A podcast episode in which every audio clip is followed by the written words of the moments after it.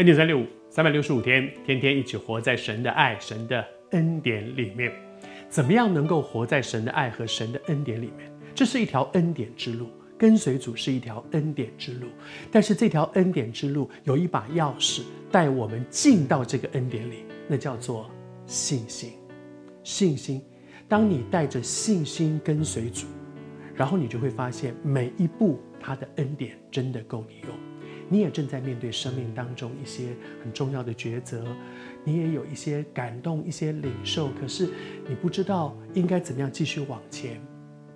好像这两天我们分享撒迦利亚，是许约翰的父亲，他有一个领受，神透过一个天使有一个有一个宣告，一个神的心意告诉他，但他里面讲说这是真的还是假的？很多的时候我们不得不承认，我们会不了解。真的会这样吗？因为照我们的经验值，真的不是这样。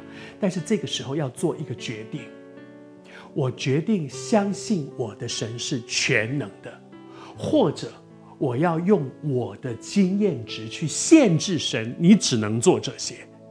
我再说，主要带你经验的是他要在你生命当中做新事，但是你愿不愿意带着信心跨出这一步，去经验那个你过去没有经验过的？如果你过去都经验过，那怎么叫做新事？而你没有经验过的，就是超过你的经验值的。祝福你跨出这一步。撒迦利亚不信，他不相信，因为按照他的经验值，我的老婆她已经这么大年纪了，她不可能再生了，所以后面那件事不可能。他有一个不信，但是在圣经里面讲到说，不信是个恶心，那个恶心，那个恶是罪的意思。撒迦利亚容让一个不相信在他里面，但是神却宣告说：到了时候，这话必应验。不管你信也好，不信也好，神不会被我们的不信拦阻的。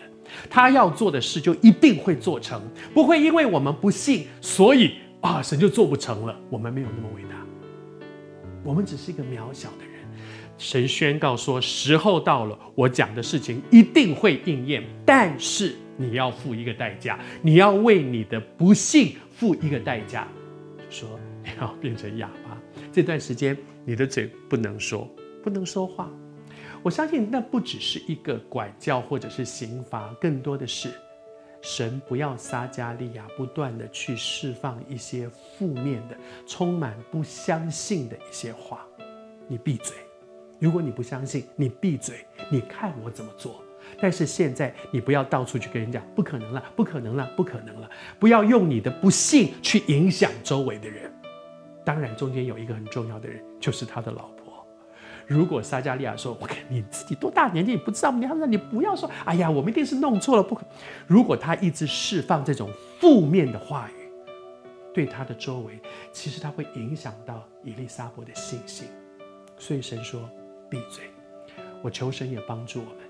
让我们带着信心进到神荣耀的恩典里，拒绝那个不幸的恶心，不要释放出许多不幸的言语，以至于影响我们周围的。